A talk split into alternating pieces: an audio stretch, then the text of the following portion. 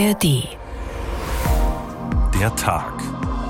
Ein Thema, viele Perspektiven. Mit Doris Renk. Ich grüße Sie.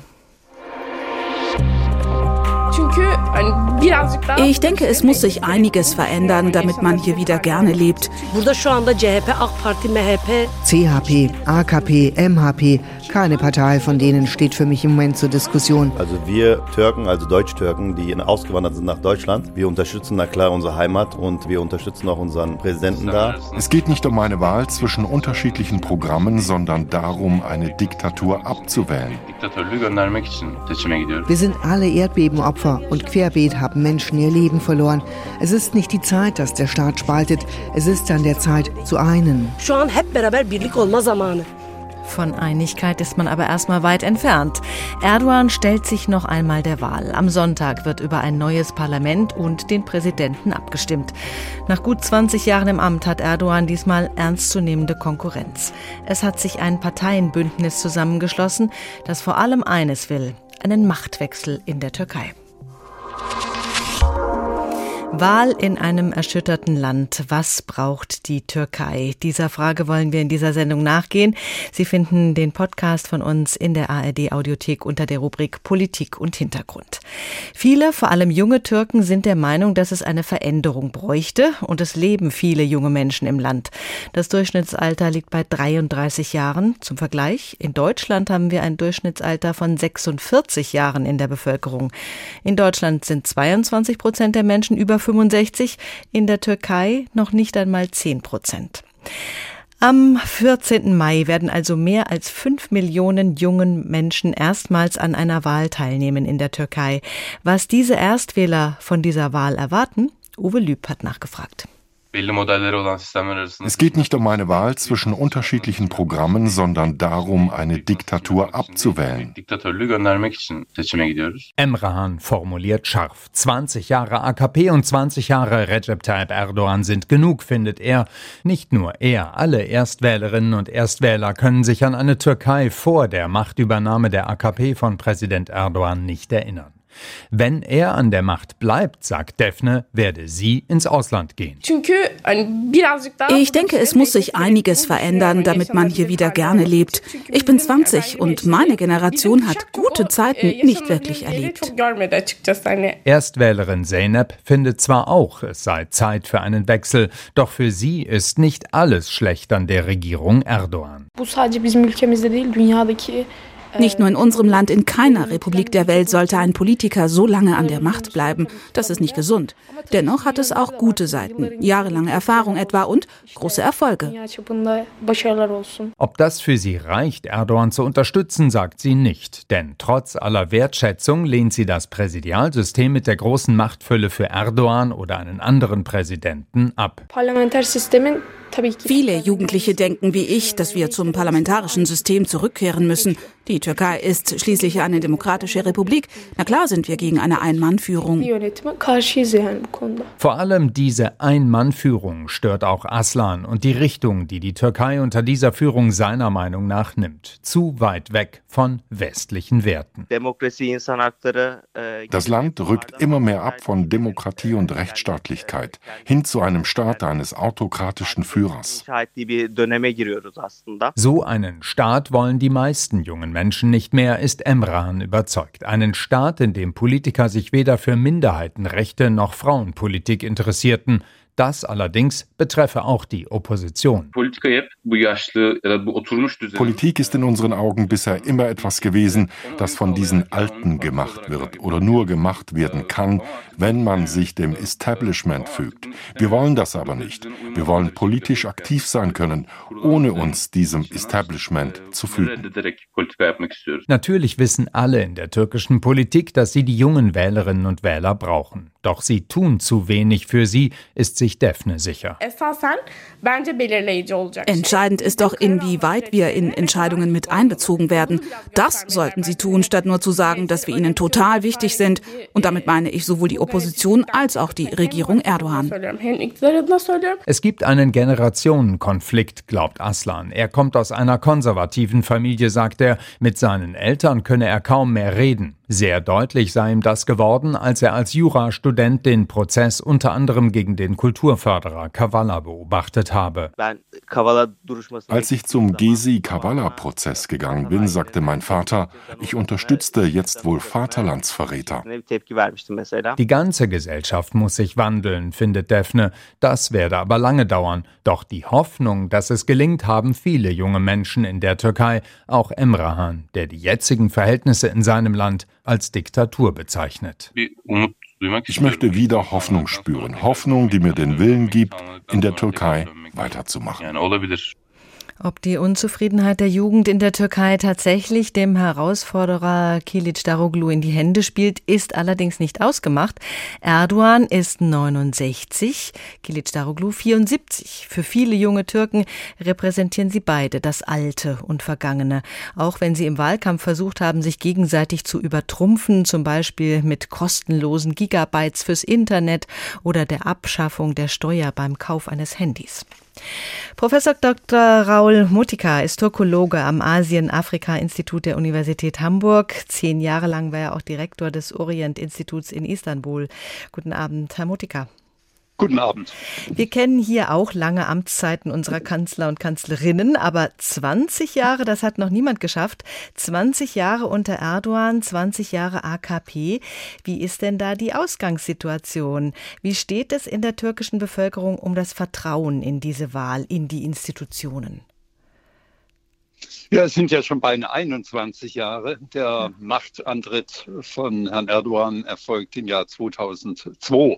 In dieser Zwischenzeit, in der Zwischenzeit haben wir etliche unterschiedliche Phasen durchlebt. Am Anfang eine rasante, muss man doch sagen, Liberalisierung verbunden eben mit den EU-Beitrittsverhandlungen und der Vorbereitung auf den äh, Beitritt. Dann eben eine Phase, in dem die Repression nach innen schon begonnen hat. 2013 hier diese sogenannten äh, Gezi-Unruhen, ein wichtiges Stichwort.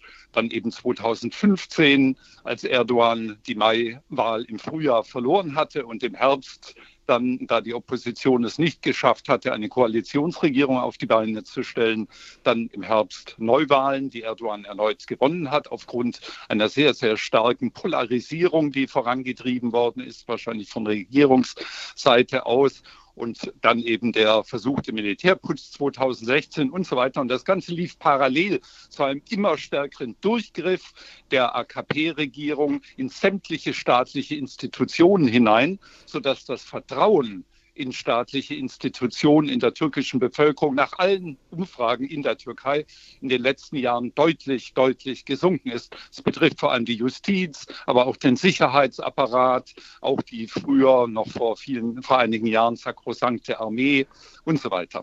Erdogan hat ja durchaus einiges erreicht für den Wohlstand in der Türkei. Viele Menschen haben profitiert. Er wird auch gerne als volksnah und charismatisch beschrieben. Wann kam der Bruch?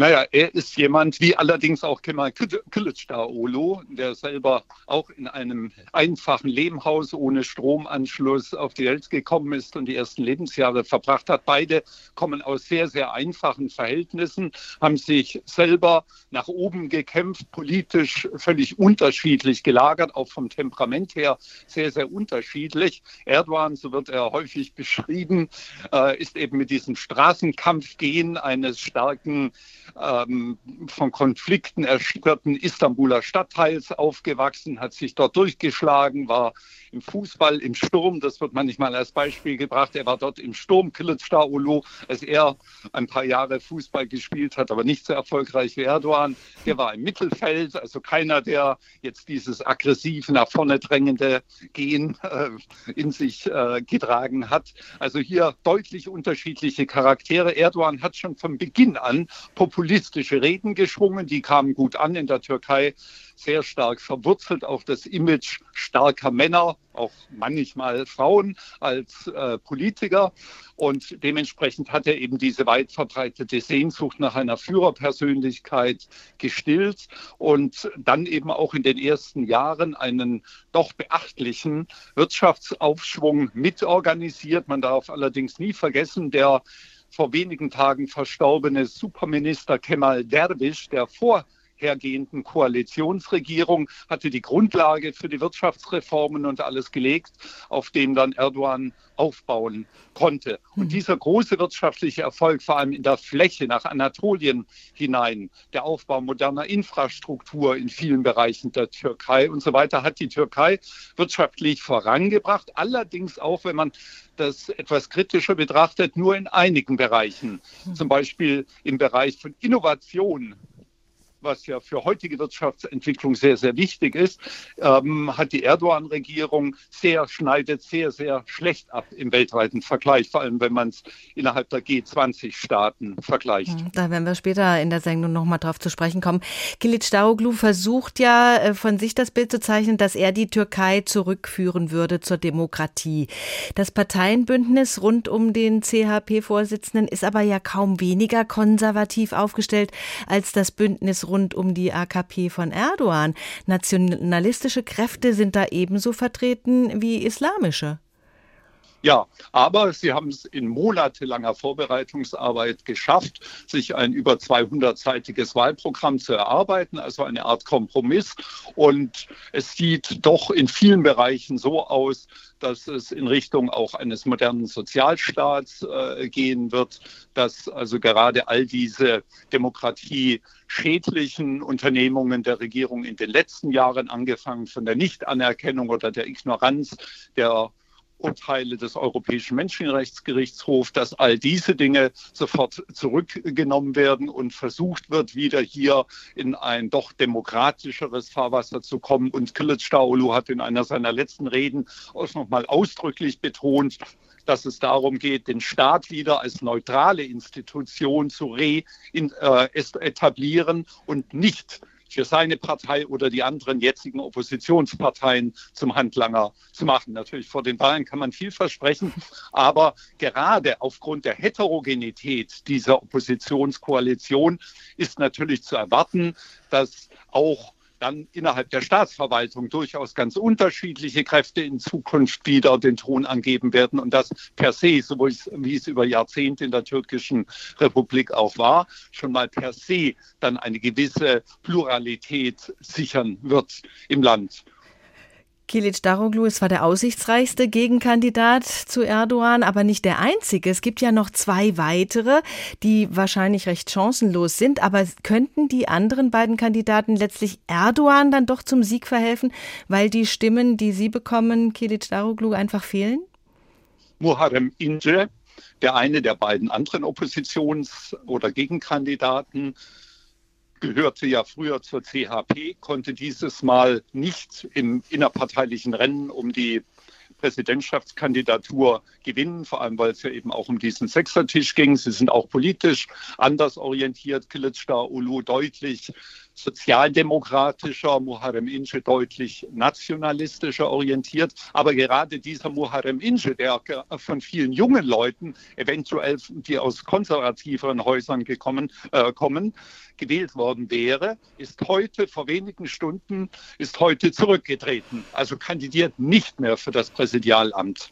Das wird die Chancen von Kilic Daroglu also ein wenig erhöhen. Vielen Dank genau. für die Einschätzungen, Professor Raul Motika, Turkologe am Asien-Afrika-Institut der Universität Hamburg.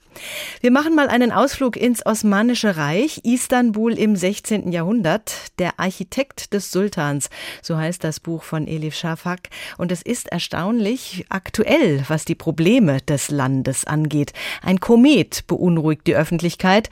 Was hat sein Erscheinen wohl zu bedeuten? Hofastronom, du bist hier, um unserem gütigen Sultan mitzuteilen, was der Komet uns bringen wird, sagte der Großvezier. Der Hofastronom zog eine Schriftrolle aus seinem Gewand und begann vorzulesen. Die Beschaffenheit des Kometen und des ihn anziehenden Planeten lassen den Schluss zu, dass dieser, anders als die Kometen, die uns in früheren Zeiten begegnet sind, von gütiger Natur ist und uns nichts Böses will. Er wird uns viele Regenwolken bringen, die Ernte wird reich ausfallen, verkündete der Hofastronom. Und auf dem Schlachtfeld? fragte der Schatten Gottes auf Erden. Unsere Streitmacht wird einen großen Sieg erringen, Eure Majestät. Aller Augen weiteten sich und begannen zu strahlen. Doch keine der Vorhersagen trat ein. Zwar triumphierte das osmanische Heer, doch die Verluste gerieten zu hoch, als dass sie sich vertuschen ließen. Dann kam eine Dürre. Monatelang blieben die Vorratskammern leer, gingen die Kinder hungrig zu Bett. Noch schlimmer war das Erdbeben, das ganze Stadtviertel zerstörte. Die Menschen starben massenweise und wurden massenweise begraben. Nichts als Armut und Leid, wohin man auch sah. Wahl in einem erschütterten Land. Der Tag. Ein Thema, viele Perspektiven. Die wahlberechtigten Türken, die in Deutschland leben, das sind rund 1,5 Millionen, die mussten sich bereits entscheiden. Knapp zwei Wochen lang hatten sie Zeit, ihre Stimme abzugeben in den dafür eingerichteten Zentren. Das war jetzt vom 27. April bis zum 9. Mai. Nun sind ihre Stimmzettel auf dem Weg in die Türkei und werden dort am Sonntag mit ausgezählt. Briefwahl gibt es nicht in der Türkei. Carsten Kohlke Lücke hat einige der wahlberechtigten Türken in Kassel gesprochen. Ich treffe mich mit Halem Gömes in einem kleinen Café in der Kasseler Jägerstraße. Der junge Mann bestellt Tee, sehr süß und sehr heiß. Er ist in Kassel geboren, hier aufgewachsen, erklärt er mir, und beißt in ein Stück Baklava, eine klebrige Leckerei, noch süßer als der Tee. Also wir Türken, also Deutsch-Türken, die ausgewandert sind nach Deutschland, wir unterstützen na klar unsere Heimat und äh, wir unterstützen auch unseren äh, Präsidenten da. Und es ist ja auch so, dass wir auch jedes Jahr da Urlaub machen und irgendwann mal auch na klar auswandern wollen, wie die erste und zweite Generation von uns, die da wieder in Heimat ihr Fund gefunden haben quasi. Aber wir leben na klar in Deutschland, aber wir haben immer noch eine Bindung zur Türkei. Elim Joachim Özdemir kommt zu uns an den Tisch. Die beiden Deutsch-Türken kennen sich seit vielen Jahren. Auch Elim gehört schon zur zweiten Generation. Wir leben hier, profitieren von Gesetze und äh, Demokratie äh, in diesem Land.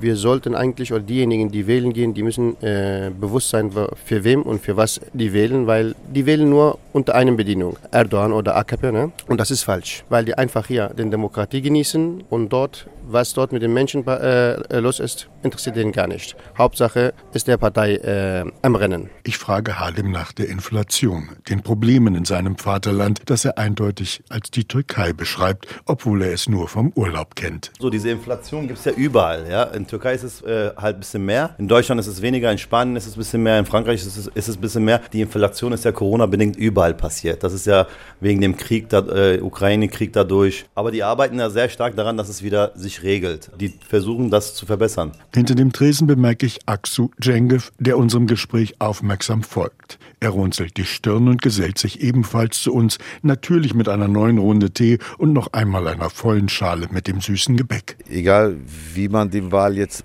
die Zustimmung gibt, ob das jetzt richtig ist oder nicht, das wissen wir dann nicht. Also meine Meinung her ist normalerweise für die Leute, die jetzt hier in äh, Deutschland, in Europa leben, die Entscheidung zu treffen, aber mit der Entscheidung dann die Leute, die 85 Millionen in Türkei, ob man so richtig gemacht hat oder so richtig gemacht hat, benachteiligt wird. Deswegen würde ich sagen, normalerweise wäre es besser, wenn man die Wahl nicht hier wählen würde, weil man verdient hier ihr Geld und man lebt hier. Für Harlem ist diese Haltung unverständlich. Äh, wir können das vom Außen her besser betrachten als die, die da drüben wohnen. Äh, das Ding ist, wir kennen die Situation, also unsere Eltern, wie es vor 20, 30 Jahren in, in Türkei war. Es war ganz schlimm da. Also da haben die, auch wenn du einen Autounfall oder irgendwas hattest, die haben dich wirklich nicht äh, im Krankenhaus angenommen, bevor du erstmal Geld auf den Tisch getan hast. Die, diese Zeiten hat Türkei hinter sich. Und er steht mit dieser Meinung nicht allein. Äh, als Außenbetrachtender haben wir das miterlebt. Mein Vater hat das auch miterlebt, wo er quasi gesagt hat, ey, wir haben damals für alles bezahlt. Für Bus haben wir bezahlt, für Medikamente haben wir bezahlt und äh, für Operationen mussten die zahlen. Aber jetzt ist das mittlerweile nicht mehr so. Auch Aido, der am Nachbartisch sitzt, mischt sich in das Gespräch. Ich lebe schon äh, sehr lange hier in Deutschland. Mein Vater, äh, 1967, erste Generation, Deutschland hat mit aufgebaut. Ich habe türkische Staatsbürger, also finde richtig, dass der jeder äh, wählen darf. Soll man ja wählen. Soll man ja wählen. Ist ja sein Recht. Mehr will er dazu nicht sagen. Er dreht sich zu seinem Teller zurück und löffelt eine Schale Lentilsuppe, also Linsensuppe süß-sauer. Immer wieder sehe ich ihn dabei mit dem Kopf schütteln, während Aksu mir seine Hoffnung für die bevorstehende Wahl noch einmal erklärt egal wie die Entscheidung getroffen wird zu dem Wahlen, dass das zu gute Gunsten für den äh, Türkei ist. Nun nickt auch Aido, so wie alle Männer an meinem Tisch. Klar, interessiert das schon. Ne? Das heißt, man will ja wissen, was in ihrem eigenen Land äh, los ist. Ne? Das scheint bei allen Konsens zu sein. Egal wie die Wahl ausgeht, sie soll zum Nutzen der Menschen in der Türkei und für eine glückliche Zukunft des Landes am Bosporus sorgen. Die Perspektive einiger Deutsch-Türken in Kassel. Viele Beobachter gehen davon aus, dass Erdogan bei Wählern auch daran gemessen wird, wie gut er die Türkei durch die schwierige Zeit des Erdbebens geführt hat. Etwa 50.000 Menschen haben bei diesen großen Beben ihr Leben verloren. Viele sind von den Steinen der nicht erdbebensicher gebauten Häuser erschlagen worden. Die Opposition wirft Erdogan Versagen bei der Durchsetzung der Bauvorschriften vor und dass die Hilfe für die Erdbebenopfer viel zu zögerlich angelaufen ist. Erdogan dagegen stellt sich als souveränen Krisenmanager Manager dar. Dr. Erkan Arikan ist Leiter der Türkisch-Redaktion der Deutschen Welle und er war zufällig gerade in der Türkei, als die Erde gebebt hat. Herr Arikan, wie haben Sie das Krisenmanagement dort erlebt, den Einsatz der Regierung? Das Krisenmanagement in den ersten 24 Stunden war sehr desolat. Ähm, man hat erst äh, ab dem dritten Tag gesehen, dass äh, schweres Gerät gekommen ist, dass äh, der sogenannte Krisenschutz, die sogenannte AFAD heißt sie, AFAD, dass sie in die Krisenregion, in die Erdbebenregion gegangen ist, um dort äh, Rettungs- und Bergungsmaßnahmen zu machen. Kurz gesagt, es war eigentlich ähm, nicht das, was man normalerweise von einem erdbebenerprobten Land wie die Türkei eigentlich erwarten würde. Und deshalb denkt man ja jetzt, äh, dass da, nachdem das nicht so gut gelaufen ist, dass das Erdogan schaden könnte. Welche Rolle spielt das Erdbeben möglicherweise für den Wahlausgang? Also ich glaube, es spielt eine große Rolle, denn die Erdbebenregion ist fast überall äh, eine Hochburg der AKP gewesen und alle sind eigentlich Hardcore-Erdogan-Anhänger ähm, die immer Erdogan auch ihre Stimme gegeben haben oder der AKP ihre Stimme gegeben haben. Und diese Menschen sind zum großen Teil ähm, sehr enttäuscht. Ich meine, viele von ihnen haben äh, Opfer von Familienangehörigen unter den 51.000 Toten zu verzeichnen. Und die sind natürlich sehr, sehr enttäuscht und die haben halt nicht das erwartet, was äh, dort äh, an den Tag gelegt wurde. Und ähm, ich könnte mir vorstellen, äh, das ist auch das, was ich damals in den Gesprächen und vor kurzem war ich wieder in der Türkei ähm, gehört habe, dass viele sagen, nee, also jetzt hat Erdogan den Bogen überspannt. Er hätte dort, er ist ja der große, der Reis, wie er immer so genannt wird, der große Kapitän, mhm. aber er hat unser Schiff leider nicht in die richtige Richtung befördert und er hat keine gute Figur abgegeben. Und deswegen ist es durchaus möglich, dass gerade diese Hochburg ähm, nicht unbedingt ähm, sehr gut für Erdogan abstimmen wird. Und das ist ja auch ein logistisches Problem. Die Wähler in diesen Erdbebengebieten müssten ja dorthin zurück, wo sie jetzt nicht mehr leben können, um ihre Stimme abzugeben. In der Tat, Frau Renk, und das ist ein ganz, ganz großes Problem. Die Provinz Hatay, ähm, ihres Zeichens keine AKP-Hochburg, ähm, auch eines der Epizentrum wirklich sehr, sehr schwer getroffen. Da sind ungefähr knapp eine halbe Million Menschen äh, vor den Folgebeben geflohen und sind äh, wahrscheinlich äh, Richtung Westen, äh, Richtung Hauptstadt und Istanbul geflohen. Und die müssten ja in irgendeiner Weise wieder zurückkommen. Erschwerend kommt hinzu, dass äh, vor zehn Tagen der Gouverneur dieser Provinz, ein AKP-Gouverneur, ähm, den Flughafen von Hatay hat sperren lassen mit mhm. der Begründung, er ist äh, nicht sicher genug. Und dreimal dürfen Sie raten, wann der Flughafen wieder eröffnet wird, nämlich am kommenden, am kommenden äh, Mittwoch, am 17. Mai. Das heißt, man möchte es den Leuten so schwer wie möglich machen, eigentlich in die Erdbebenregion zurückzukommen, um dort ihre Stimme abzugeben. Aber äh, es sind äh, also viele Parteien, viele Oppositionsparteien haben Busse gechartert, ähm, mit denen sie ihre Wählerinnen und Wähler, sage ich jetzt mal, äh, in die Erdbebenregion bringen, damit dort die Menschen ihre Stimme abgeben können und ich sage jetzt mal ihrer demokratischen Pflicht nachkommen können. Türken, die schon lange in Deutschland leben, sind oft erstaunlich konservativ. Wir haben das gerade auch im Beitrag gehört. Da heißt es ja immer, die wären bei den letzten Wahlen hier in Deutschland ein erheblicher Faktor für den Wahlsieg von Erdogan gewesen. Aber das stimmt ja so gar nicht. Nee, Frau Renk, und ich bin sehr froh, dass Sie äh, dieses Thema angesprochen haben. Wenn wir bedenken, dass es in der Türkei im Jahr 2018 bei den Wahlen knapp 64 Millionen Wahlberechtigte gab äh, und wir hier in Deutschland 2018 ungefähr 1,4 Millionen Wahlberechtigte hatten, dann müssen wir uns vor Augen führen, dass diese 1,4 Millionen Wahlberechtigten, von denen sind leider nur 60 Prozent zur Wahl gegangen. Mhm. Und von diesen 60 Prozent also wir gehen jetzt von 700 äh, oder sagen wir mal 900.000 aus. Von diesen 900.000 Wahlberechtigten haben nur 60 Prozent die AKP und Erdogan ihre Stimme gegeben. Das heißt, das sind auch nochmal knapp 500.000, 600.000. Das heißt äh, nicht, dass äh, die 600.000 jetzt ein Pappenstiel sind. Natürlich ist es schon eine Menge, aber Es bedeutet nicht, dass das in der Relation zu den 64 Millionen Wahlberechtigten jetzt eine, ein Erdrutschsieg jetzt für äh, Erdogan herbeigerufen hat. Ganz im Gegenteil, es sind wirklich nur im unteren Prozentbereich, fast sogar im Promillebereich zu sehen. Und deswegen ist es ähm, auch sehr vermessen zu sagen, dass äh, die türkeistämmigen Wählerinnen und Wähler in Deutschland hier das Zünglein an der Waage sind. Dem ist nicht so. Wie ist da Ihr Eindruck? Manche haben ja das Gefühl, dass gerade Menschen, die noch nie länger in der Türkei gelebt haben, die hier leben und vielleicht auch noch sehr jung sind, dass die manchmal so konservativ sind. Frau Renk, das hat viel damit zu tun, dass äh, die erste und zweite Generation aus einem sehr ländlichen Milieu gekommen ist. Äh, lassen Sie mich als mein, äh, meine Familie als Beispiel nennen. Mein Vater war zwar Buchhalter, aber ist von einer ländlichen, aus der Provinz Kayseri, aus Zentralanatolien gekommen. Meine Mutter aus der Westtürkei.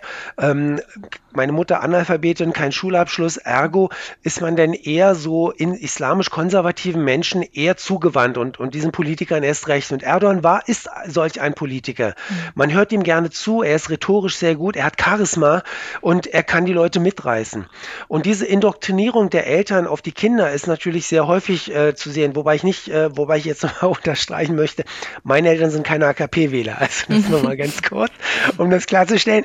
Und ich auch nicht. Aber es gibt natürlich Wählerinnen und Wähler aus der ersten, zweiten und dritten Generation, die in Erdogan so eine Art Heilsbringer gesehen haben, die in Erdogan jemanden gesehen haben, der aus der Unterschicht kommt und die Schere zwischen den extrem Reichen und der Mittelschicht und der Unterschicht enorm klein gemacht hat. Das heißt, ähm, die untere Unterschicht ist hat auch einen gewissen Wohlstand erfahren. Die Mittelstand, der Mittelstand hat auch einen gewissen Wohlstand erfahren.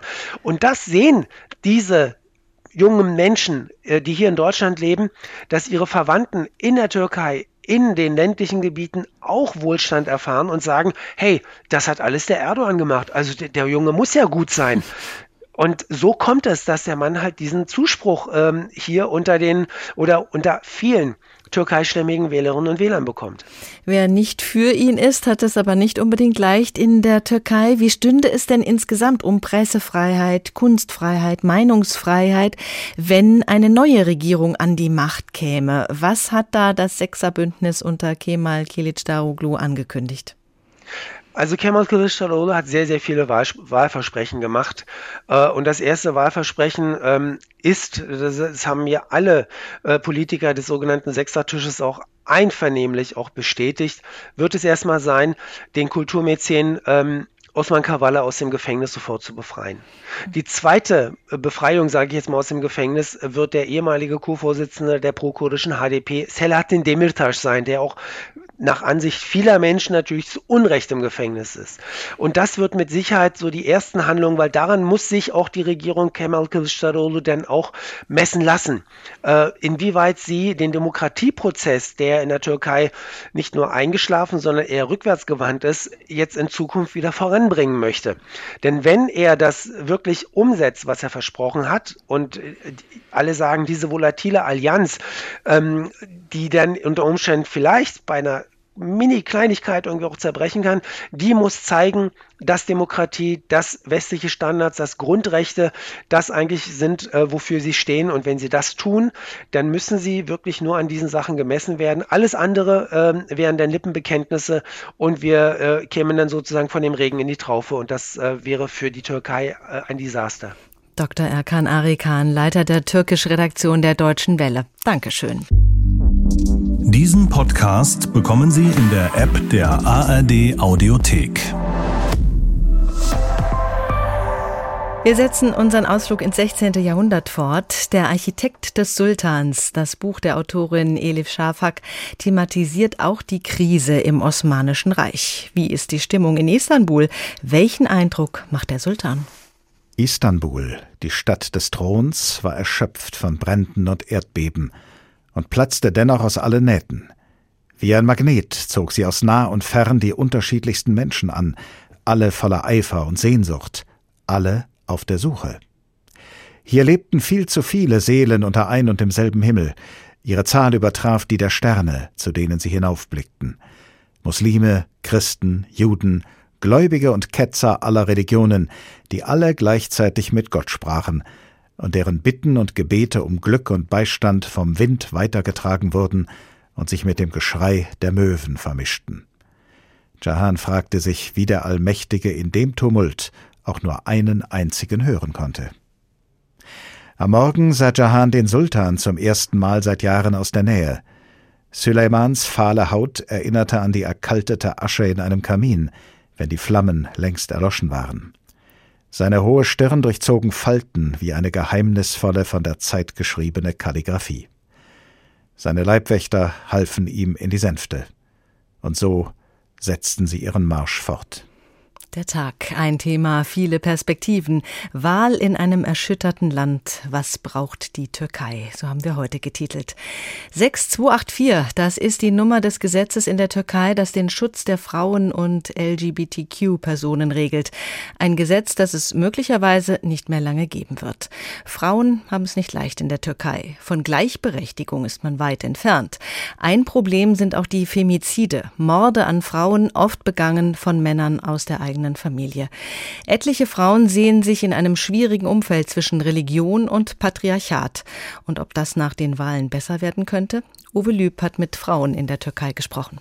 Çoğunlukla bir zapt edilme içinde olduğunu düşünüyorum kadınların bu ülkede yaşarken. In diesem Land werden Frauen in Schach gehalten, empört sich die 20-jährige Defne. Und Frauenrechte würden immer weiter beschnitten. Zuerst steigt die Türkei aus der Istanbul-Konvention zum Schutz von Frauen vor Gewalt aus. Jetzt könnte es noch schlimmer kommen, sagt die linksgerichtete Politikerin Menekşe Kizildere.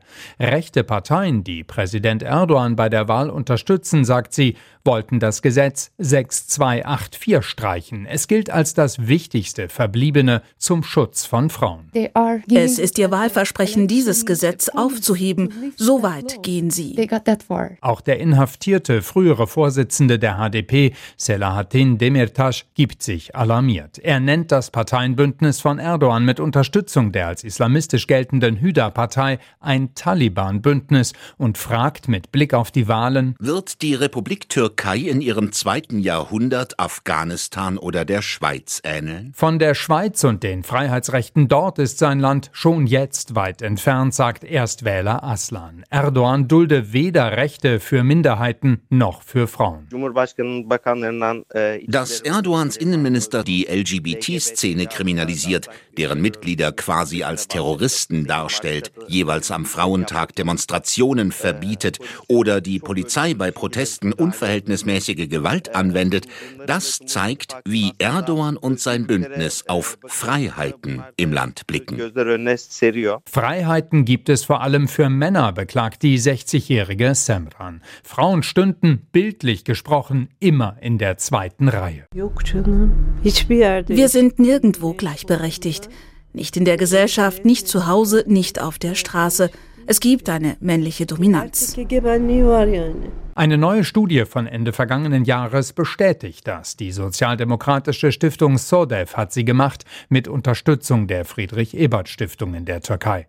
Ein zentrales Ergebnis, die meisten Frauen fühlen sich in ihrem Land nicht wohl, sagt Studienleiterin Yasemin Ahi dem ARD-Hörfunkstudio Istanbul. 60 Prozent der Frauen sagen, dass sie eher unglücklich sind als Frau in der Türkei. Und sogar mehr als 80 Prozent der Frauen fühlten sich abends auf der Straße nicht sicher. Als wichtigste Probleme nennen drei von vier sexuelle Belästigung und Gewalt gegen Frauen. Doch Täter kommen oft mit milden Strafen davon oder gehen ganz straffrei aus. Für Ahi ist das ein Versäumnis der Politik. Straflosigkeit der Gewalttäter, das kann politisch geregelt werden. Die Parteien sind hier allerdings im Hintertreffen. Zwar hat auch das Oppositionsbündnis etwa die Rückkehr zur Istanbul-Konvention nicht im Programm, vor allem wegen der konservativen Kräfte im Bündnis, und doch könnten Frauen die AKP von Erdogan besonders abstrafen. 2018 hatten 38,3 Prozent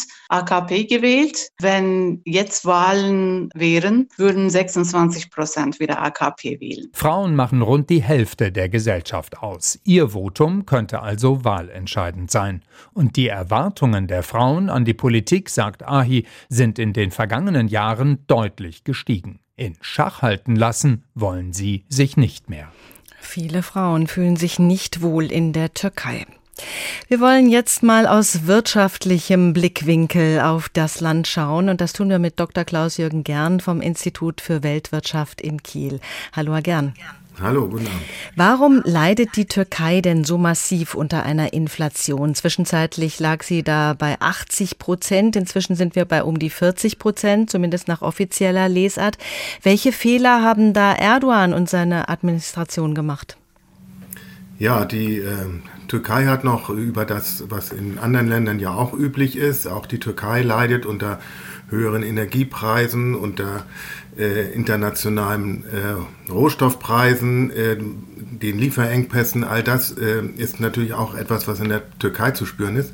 Aber Dort kommt noch hinzu, dass die äh, Regierung eine, sagen wir mal, unorthodoxe Wirtschaftspolitik äh, vollführt.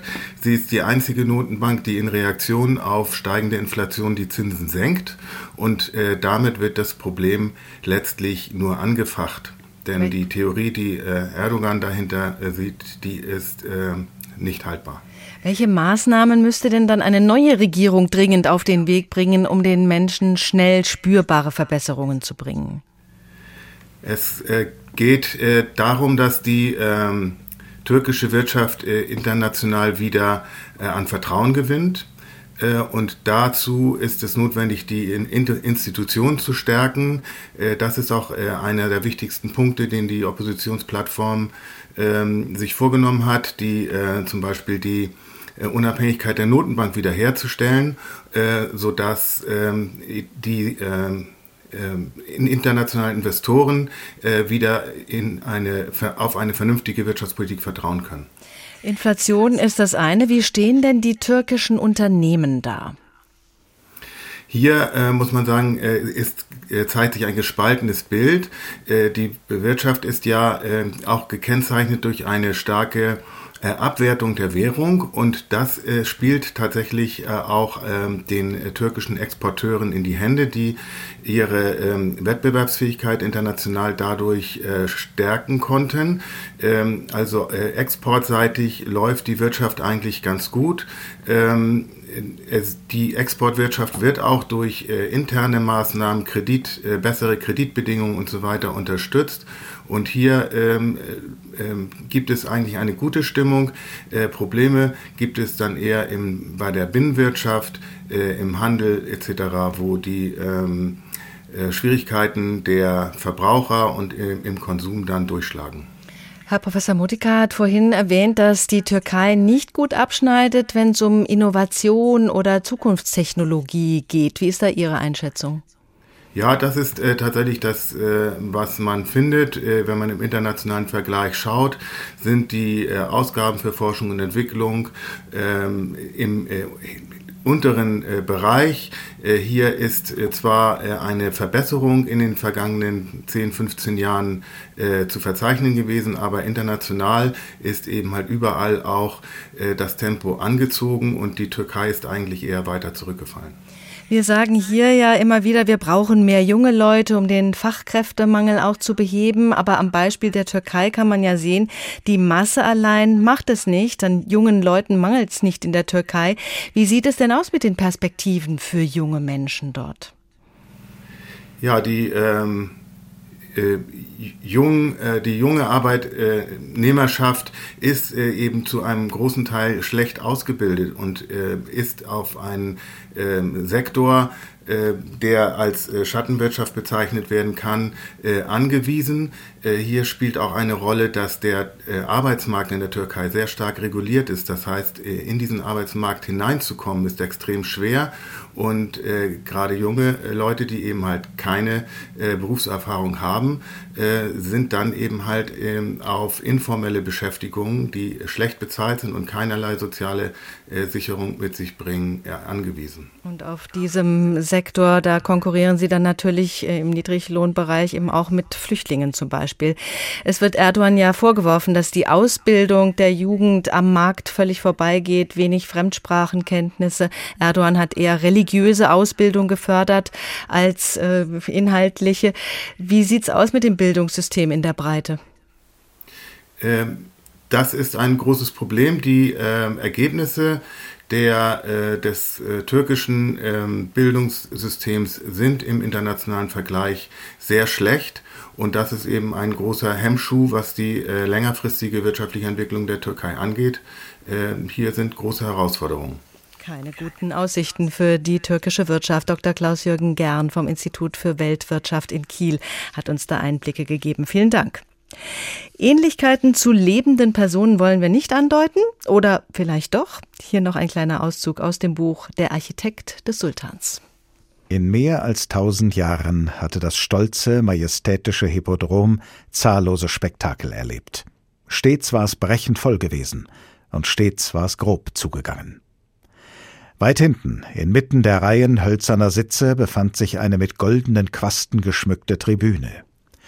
Dort saß Sultan Süleyman auf einem erhöhten Stuhl, von dem aus er alles sehen konnte und von allen gesehen wurde. Er war groß gewachsen und schlank, hatte einen langen Hals und einen kurzen Bart.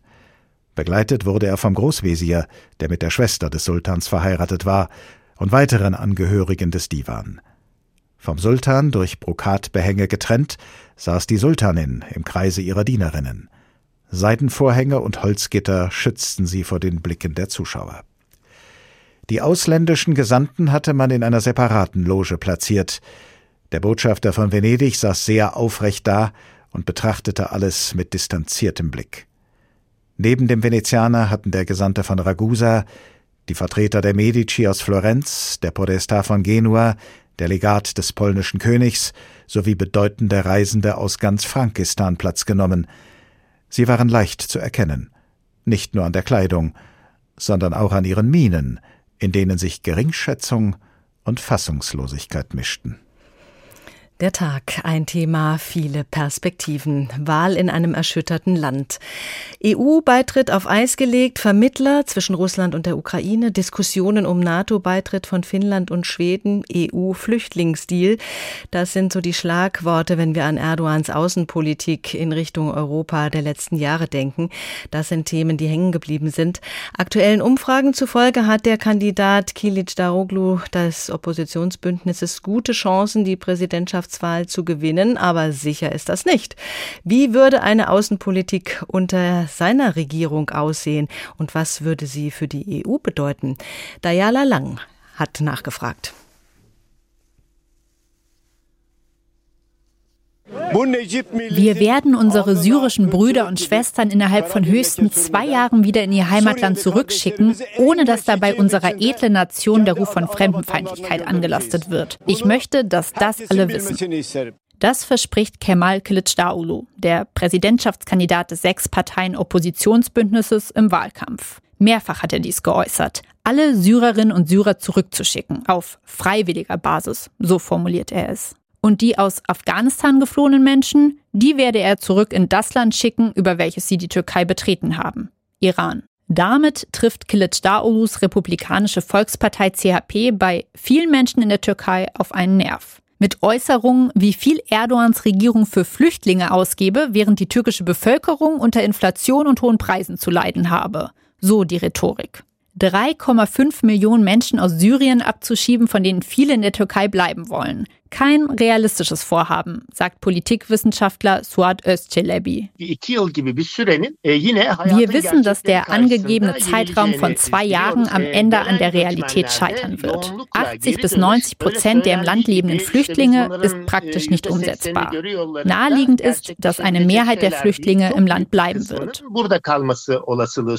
Falls die CHP also bald das Land regiert, würde Kılıçdaroğlu's Regierung nach eigener Auskunft versuchen, bestimmte Schritte einzuleiten leiten, mit dem syrischen Staat verhandeln und sich um den Aufbau einer notwendigen Infrastruktur in Syrien mithilfe von EU-Geldern zu bemühen. Und was die Türkei-EU-Beziehungen angeht, Kilic Daulu habe gegenüber zwei europäischen Botschaftern geäußert, dass die Türkei unter seiner Regierung alle Bedingungen für eine Aufnahme in die EU erfüllen werde, selbst wenn diese die Türkei nicht als Mitglied aufnimmt. Das berichtete die Nachrichtenplattform Middle East Eye. Ein weiteres zentrales Anliegen von ihm, welches auch von großem Interesse für viele Menschen in Deutschland ist, die Verwandte und Freunde in der Türkei haben, Visafreiheit für türkische Staatsbürger bei Reisen in die EU. Bisher sind selbst ein kurzer Besuch oder Urlaub nicht ohne Visum möglich. Die Hürden dafür sind hoch. Für viele ist es außerdem kaum erschwinglich. Das möchte Kılıçdaroğlu ändern und zwar sehr bald. Innerhalb von drei Monaten nach den Wahlen soll dies möglich sein. So verspricht er es im Wahlkampf.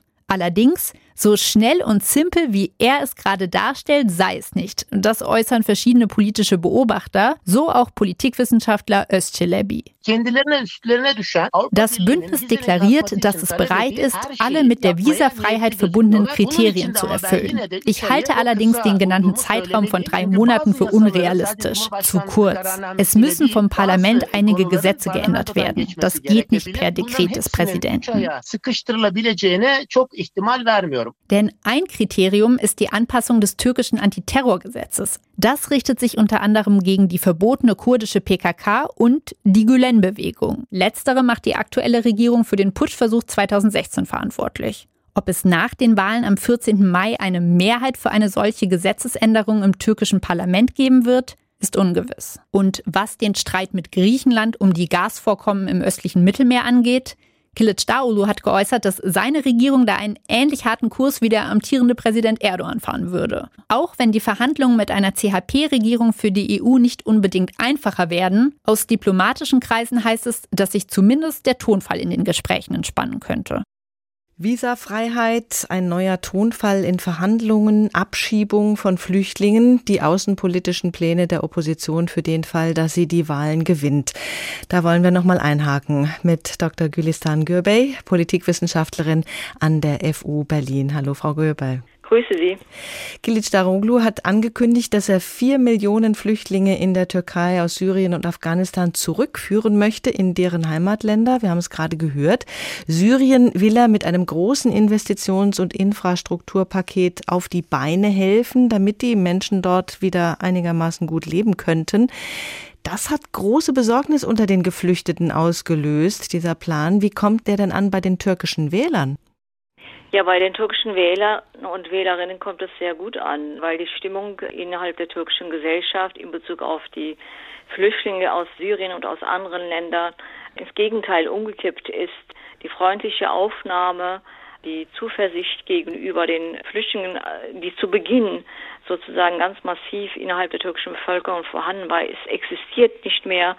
Und dies hat vor allen Dingen damit zu tun, also nicht nur mit dieser großen Anzahl der Flüchtlinge, sondern vor allen Dingen damit, dass die wirtschaftliche Lage in der Türkei sich massiv sehr verschlechtert hat.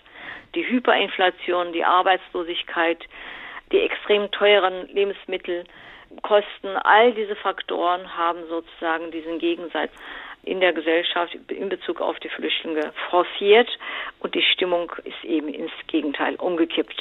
Und deswegen äh, greifen alle Parteien dieses Flüchtlingsthema während dieser Wahlkampfzeit auf und alle instrumentalisieren dieses Thema. Die Flüchtlingspolitik ist in vielen Ländern gerade großes Thema. Was sind denn die Befürchtungen der Türkei, was die knapp vier Millionen Menschen aus Syrien und Afghanistan im Land betrifft?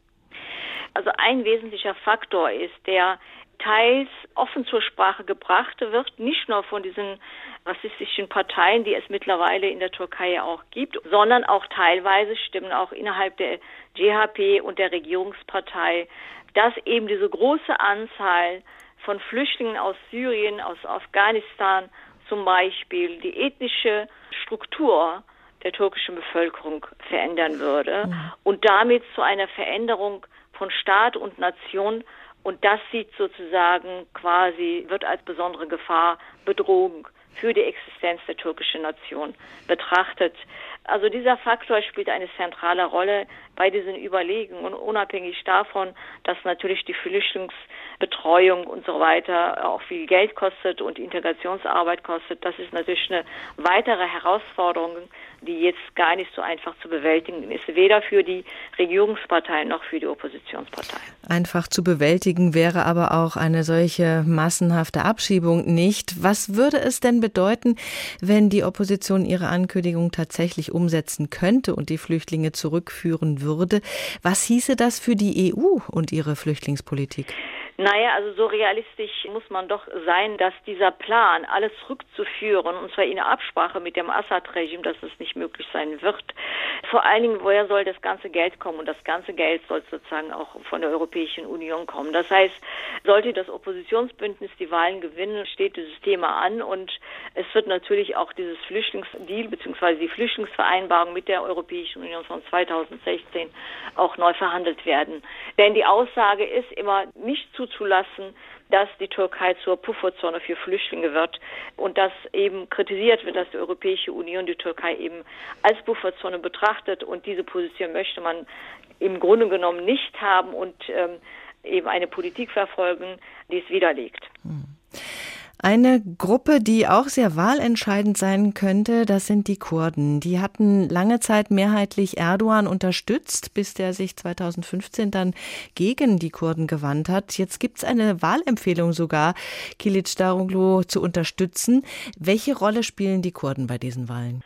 Die Kurden spielen eine zentrale Rolle und die kurdische HDP spielt dabei auch eine zentrale. Vor allen Dingen vor dem Hintergrund, ähm, dass es jetzt ein Kopf-an-Kopf-Rennen ist und dass sozusagen jede Stimme zählt. Äh, aber die Kurden, die kurdische HDP war auch schon vorher quasi ein Gamechanger oder eine Königsmacherin oder das Zünglein an der Waage würde sozusagen äh, eine Unterstützung von Seiten der kurdischen HDP und dem Wählerklientel dieser Partei, die recht stabil und treu ist, Unterstützung für das Hauptoppositionsbündnis und für Kılıçdaroğlu erfolgen, dann ist die Chance auf Erfolg gut begründet und die Chance ist sehr stark erhöht. Deswegen ist die Partei von besonderer Bedeutung. Und das ist auch ein wesentlicher Grund auch, warum Präsident Erdogan und die regierende AKP sozusagen die Repression gegenüber der HDP ja massiv gesteigert haben, schon seit den letzten Jahren, äh, um sozusagen die Partei ins politische Abseits zu bewegen und daran zu hindern, dass eben eine Unterstützung für das Hauptoppositionswahlbündnis und für Kılıçdaroğlu gegeben wird. Aber die HDP hat sozusagen schon öffentlich kundgetan, Kılıçdaroğlu zu unterstützen und deswegen hat äh, unter anderem Kılıçdaroğlu gerade wegen der Unterstützung der Kurden auch eine gute Chance zu gewinnen. Aber nach der Wahl müssten die Kurden dann eben auch entsprechend berücksichtigt werden. Wie würde sich die Situation der Kurden bei einem Wahlsieg der Opposition denn verändern? Zu erwarten ist, dass eben diese Repression, diese massive Repression mit allen Mitteln in dieser Dimension auf jeden Fall nicht mehr stattfinden wird. Dass sozusagen die Freiheitsrechte, wenn sie dann erweitert werden, dass davon auch die Kurden Gebrauch machen können, dass die Partei aufatmen kann, dass die Partei politisch sich weiter betätigen kann und auch das gesamte kurdisch-politische Spektrum jenseits der kurdischen HDP. Von all diesen positiven Entwicklungen im Bereich der Erweiterung der Grundrechte und der politischen Rechte würden die Kurden insgesamt profitieren. Aber die Kernfrage, wie wollen wir den politischen Konflikt um die Rechte der Kurden lösen, einerseits, und wie wollen wir sozusagen den Konflikt mit der PKK lösen. Diese beiden Fragen hängen auch sehr eng miteinander zusammen und das wird natürlich nicht einfach werden. Von der Innen- zur Außenpolitik. Erdogan hat zuletzt versucht, sich auch außenpolitisch stark in Szene zu setzen, als Vermittler zwischen Russland und der EU zum Beispiel. Wohin könnte die Entwicklung da gehen? Wie stark drängt die Türkei außenpolitisch in eine Führungsrolle?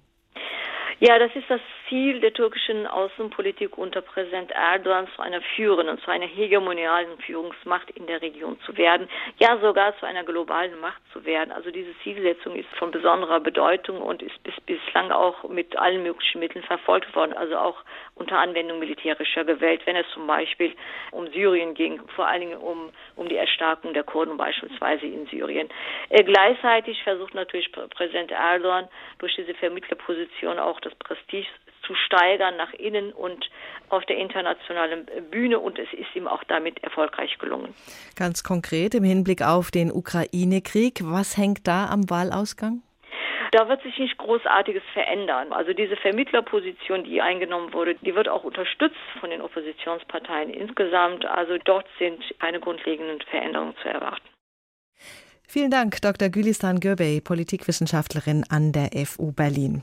Das war der Tag. Ein Thema, viele Perspektiven. Sie finden unsere Sendungen in der ARD Audiothek und zwar in der Rubrik Politik und Hintergrund. Da gibt es in einem reichhaltigen Angebot zu den Wahlen in der Türkei unter anderem die Reportage von HR Info von Hoffnung und Machterhalt. Die Wahlen in der Türkei im Zeichen des Erdbebens.